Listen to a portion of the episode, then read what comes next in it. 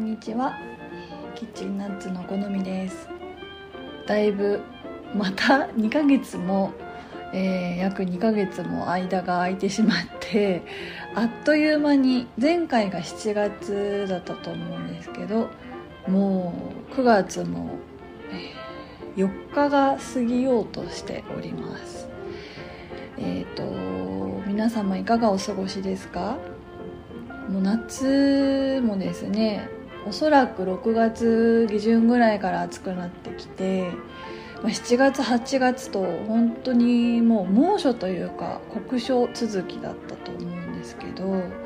で9月に入ってちょっとあのまあ酷暑ではないかなっていう感じではあるけどまだまだ蒸し暑さは続いている。え今日ですね。今日も30度ちょっとあるんですかね東京は夏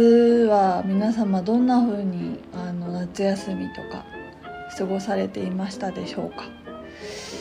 えー、今日はですねあのー、おやつパートナーではなく、えー、お花をですねあの昨日ちょっとあの新しくお迎えしたお花や植物がいくつかありましてそのお花や植物と一緒に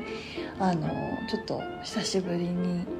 えー、ポッドキャストの収録をしようかなって思っています。で、えーと、ちなみに、えー、インスタの方にも写真をちょっとあのこの後あげようかなって思ってるんですけどえっとですねなんか暑いからかっていうのとなんかちょっとこう、まあ、メンテナンスをした日でもあったのでなんか前向きなポジティブな気持ちになったからかあの選んだ手に取ったお花とか植物が、まあ、ほぼ全部お花屋さんもびっくりするぐらいあの熱帯の地域に生息する植物たちでえっ、ー、とそうですね。翡翠蘭っていうあの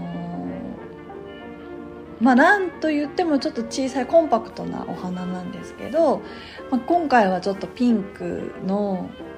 あのー、可愛らしいちょっと中心に黄色いめしべがついてるお花をちょっとお迎えしましてえーと、このお花は、えーと、東南アジアとかオーストラリアが原産地でで、まあ、花言葉として上品な美しさとかエレガントとか、まあ、個性的っていう花言葉の意味を持っておるらしいんですけど、まあ、このお花は、えーとまあ、他に選んだ植物が結構グリーン系が多かったのでちょっとこう合わせられたらいいかなと思ってお花屋さんにもちょっとあのアドバイスもらって、えー、ゲットしました。でその他に、えー、千年木というあのおはあのお花はないんですけど葉っぱが特徴的な、えーと、植物で、えーと多分皆さんもしかしたら見たことあるかもなっていうのがあのハワイではあの葉っぱはフラのフラダンスの踊り手のスカートに利用されてるそうなんですね。私も知らなかったんですけど。でハワイ以外にも熱帯の東南アジアとかオーストラリア東部にが原産になってるっていう島々が原産ということですね。でもう一つが、えっと、ビバーナムという、えー、ちょっとこうちょっと黒青黒い感じのちょっとブルーベリーかなって思うような色合いの、まあ、木の実がなってる。木の実？実がなってる、えっと、植物なんですけどあのそもそもこのビバーナムっていうのはあのお花が咲く植物で、えっと、白いちょっとアジサイっぽい感じのお花が咲くのがビバーナムっていうお花らしいんですけどでそれの実がですね、えーと、大体お花は白であの4月から5月に咲いてで秋になると,、えーと、青紫色に変化するっていう植物でお花の時の花言葉は「茶目っ気」とか「誓い」っていう花言葉があるらしいです。で最後に結構大きい状態で今回あの迎えした植物が1個あってそれが、えーと、銀丸葉ユーカリっていう、まあ、ユーカリの一つでこれもオーストラリア南東部が原産地なんですけどもう現地では結構高さ15メートルから30メートルになるあの常緑香木っていうんですかね。なのでものすごい高い木なんですねユーカリ銀丸葉ユーカリっていうのは私もどういう風になるのかなっていうのを知らなかったのでちょっと今回お勉強になったんですけど結構大きい花瓶に入れたいなと思ったのであの花屋さんにちょっと相談して、えー、大きめの長さで切ってもらって、えー、持ち帰りしました。という、えー、お花や植物を見ながらちょっと今日は、えー、久しぶりにあのお一人おしゃべりをしたいと思いますが。えー、遡ること7月、えっと、前回のあのおしゃべりの時に、えー、大楽打艦という暗黒舞踏のあのダンスですねの、えー、公演に行ってきますっていうのをお話ししてたと思うんですけどもうそれもなんかあのいろいろ感想をインスタに載せようかとかあの思ってたんですけどちょっとあっという間に過ぎてしまいまして考えてるうちにまとまらず、えー、時は経ち9月になってしまいました。えっと大楽打艦の公演はもう本当に久しぶりに、えー、何年ぶりですかね見に行かせていただいてあのー、三軒茶屋の方に、えーと、パブリックシアターで、えー、公演がありましてで今回、えーと大楽打艦が20周年記念あ違うそうそうそう20周年じゃない50周年ですね。で、えー、感想としては本当にあの久しぶりだったということもあり、まあ、ほぼ満席に近いあの劇場のあの雰囲気に包まれて本当に最後にあのマロさんがえっと、マロ赤字さんがですね主催のえー、一番最後にフィナーレの時に、えー、ご挨拶されるんですけど大楽打艦は、えっと、マロさんの出られる大きな公演月年に一度ぐらいされてる公演は大体いつもあのフィナーレのご挨拶があの何回も何回もあのカテンコールというかがあるんですけど、えっと、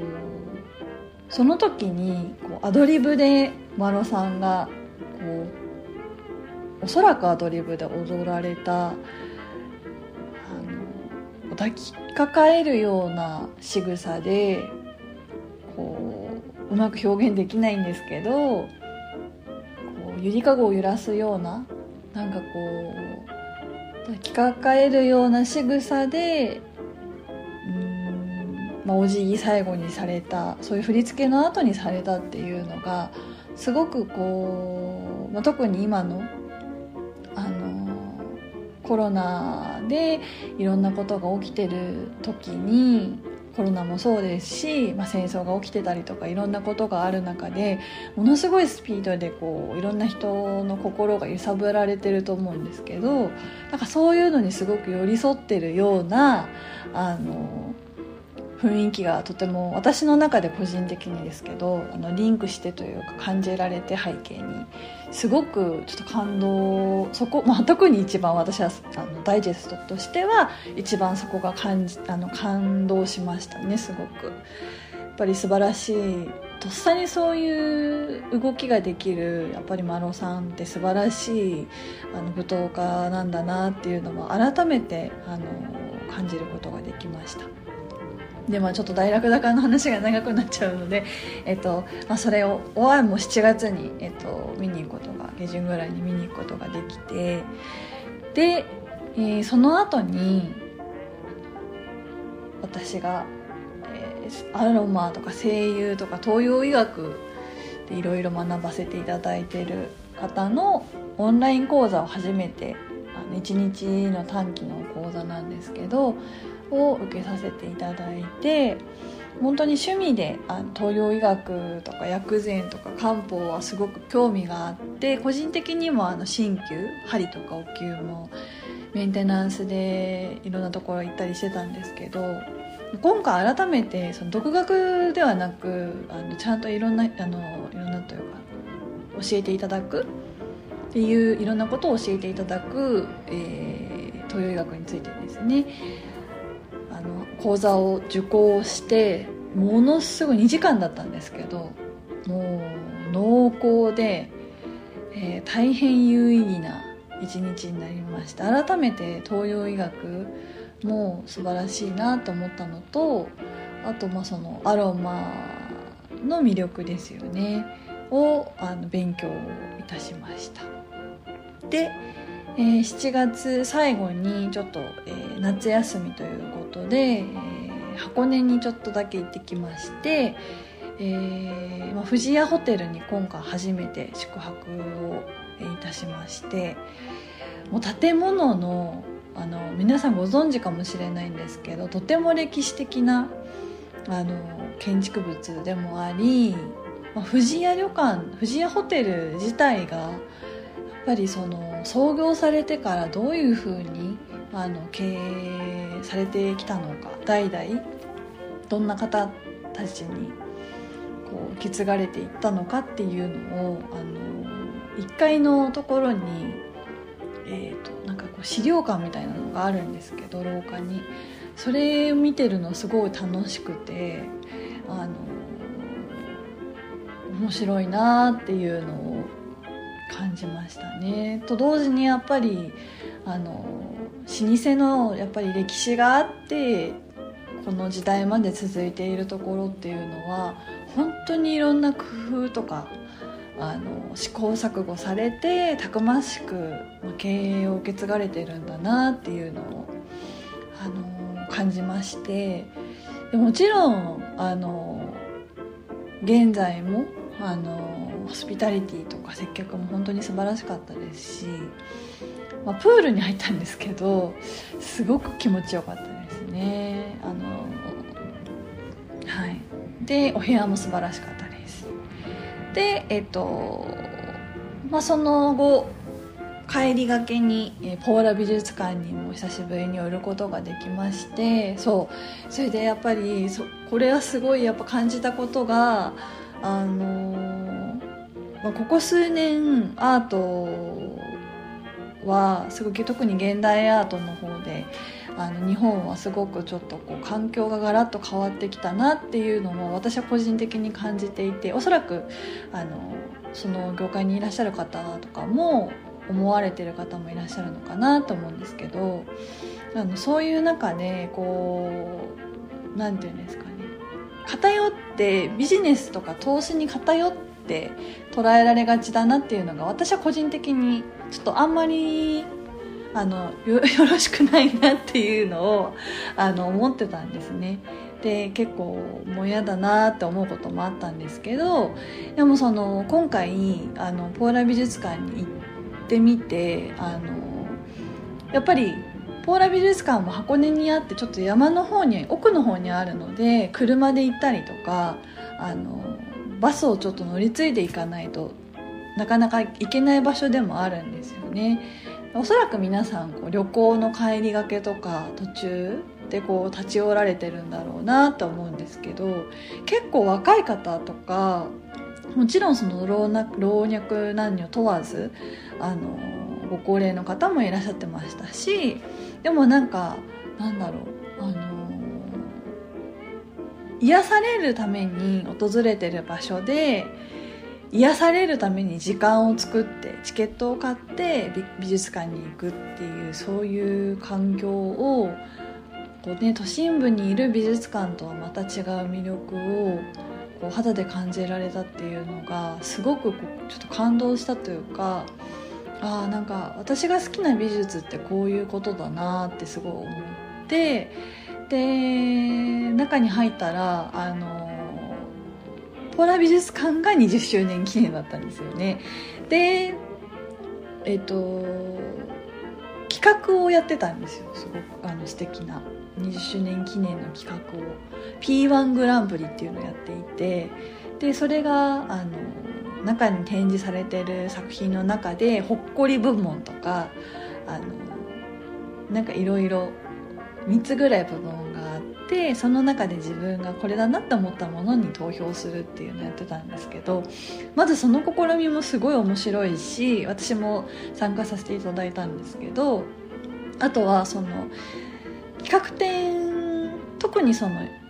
こうリゾート地にある美術館の企画展って結構コレクションのものが多いのであこういうのも、まあ、モネとかこうルノワールとかこう近代絵画とかが中心でこういうのもあるよねみたいなのでこう終わっちゃうことが多いんですけど今回あの結構、まあ、現代アートと呼ばれる部分も作品としてはあったりとかこう近代から現代の中間のすごく面白い部分を結構掘り下げて展示されていてでそうですね。なんか話すとすごいマニアックになりそうなんでいいところで止めたいんですけどあのそうですね。そういう美術館の方がすごく頑張られてるんだなっていうのをものすごく感じてそれがすごくこう何て言うんですかね嫌らしくないというか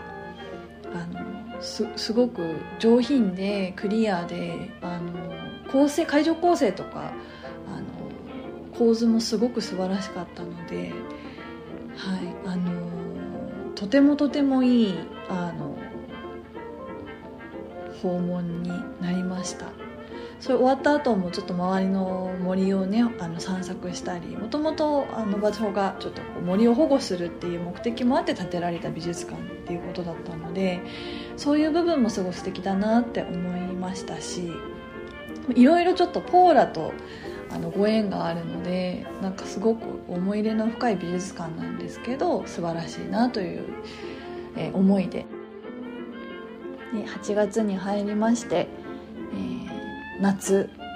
甲子園野球ですよね。皆さんご覧になりましたか？高校野球。もう毎年高校生たちに情熱をもらって毎回感動してるんですけど特にこうキャッチャーの子がボールしか見えてなくてこう応援席応援席じゃないですね。えっ、ー、と控えの選手たちがいる席のところにこう落ちちゃって、まあ、怪我してなかったからよかったんですけどそういうでこうぴょこって出てきたらすごい笑顔で撮りましたみたいな顔をしてるとかもうめちゃくちゃ可愛いなっていうあのー、そういう一球のその投げられて打たれた球を取るということしか考えてないっていうそのまっすぐさっていうのがやっぱりすごく、うん、素敵だなっていうのをあのましたね。なんか改めて大事だなっていうのをすごくあの感じました。でえっ、ー、とまあその後えー、そうですね。いろいろあり、えー、料理をしたりしつつ、えー、あそうですね。誕生日を迎えて、えー、おかげさまで今年も無事に迎えることができでえー、そうですね。友人からあのハーブの贈り物をいただいたりですね。あのイチジクをいただいたりしたので、えー、その前はリンゴをいただいたりしたのでいただいたそういう果物はあのジャムにしたりして、えー、美味しくいただいております。はい。まあ、お料理もお菓子もなんですけどあの特にここ1年ですかね。今年に入ってからですかね。すごくこう周りの方にあのそっとこうこっちにもやってみたらどうとかこういうのいいと思うよとかこれ良かったよっていう言葉に導かれるようにですね。そうかなじゃあちょっとやってみようかなみたいな感じで、えーと、進んでいくことが、まあ、多くなったなってって改めてちょっと今回も、ま、感じていて。でそうですね。私の祖父もあの祖父母ですかね。も、まあ、自分の母親とかもあの人のために何かこうやるっていうのがすごくこう喜びを感じて特に祖父は自営であの商いもしてたのでこう原動力はとにかく人の喜ぶことっていうのはずっと聞かされてたのでなんかこうそういう部分って自分の中でもまあ、ともするともうおせっかいでしかないかもしれないんですけどあのでもなんかそのおせっかいもすごいなんかいや確かにありがた迷惑って思われちゃうこともあるかもしれないけどあのそれが、まあ、人のちょっとでも、まあ、なんか誰かのためになったり誰か喜んでくれる人がいたらすごくいいなと思うし理想はねなんかこう押し付けではなくこう自分がこうだなって思ってることが誰かのね喜びにつながればちょっとでもね誰かの喜びにつながればベストだなぐらいがいいんですけどその塩梅がすごい難しいなと思いながらもはい。あの特にそうですね。自分の中で料理とかお菓子っていうのが今はまあアウトプットの要素の一つというかでもあるしあの作りながらいろんなこと考えたりあの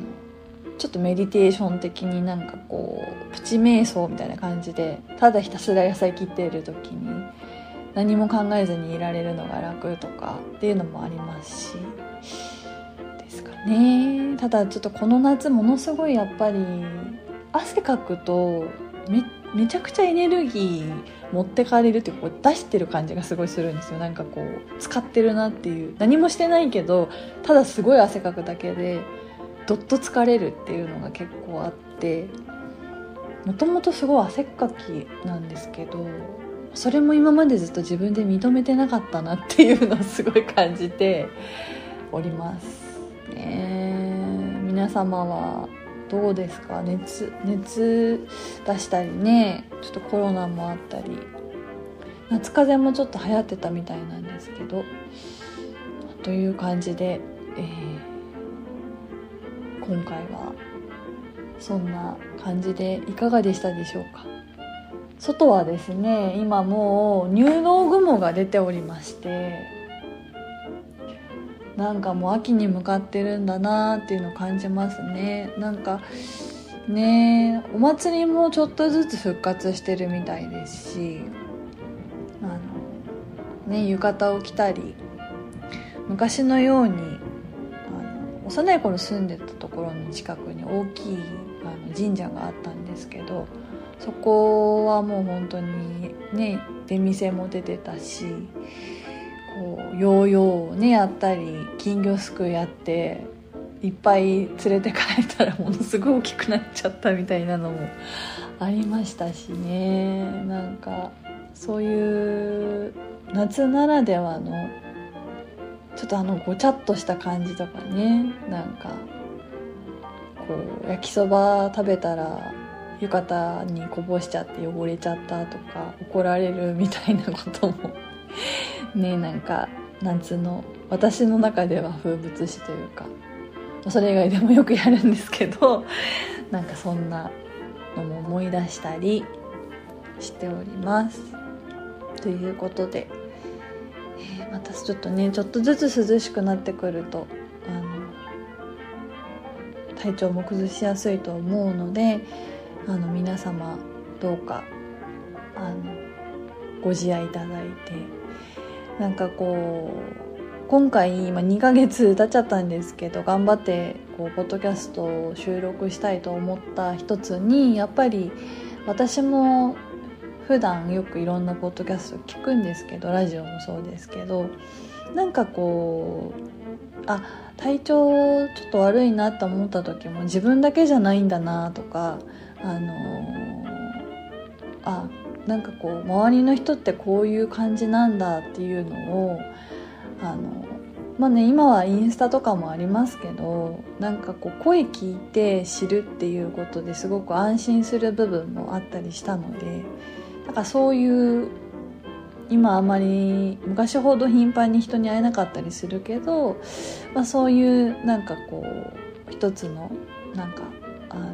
のよしじゃあって言ってこう前がちょっとだけ明るくなるあのきっかけが、まあ、誰かのためになったらいいななんてあのもしねそういう人がいたらちょっと休憩して一息ついてあのお茶でも入れて飲んで またあのゆっくり休めたらいいなと思います。もう全然取り留めのないい、まあ、いつものことなんですけど聞いていただいてありがとうございました。また、えー、今度こそ近々、えー、すぐにアップできるようにしたいと思います。ちなみにあの最近 YouTube の方もあの旅の記録を取りためまくってたので、えー、そちらの方でもちょっとこう自分の好きなあの食と芸術をめぐる旅の記録として、えー、亀の歩みで編集をしておりますので時間がかかるんですけど見ていただけたら嬉しいです。ということで、今日もありがとうございました。えー、キッチンナッツでした。またねアデュー。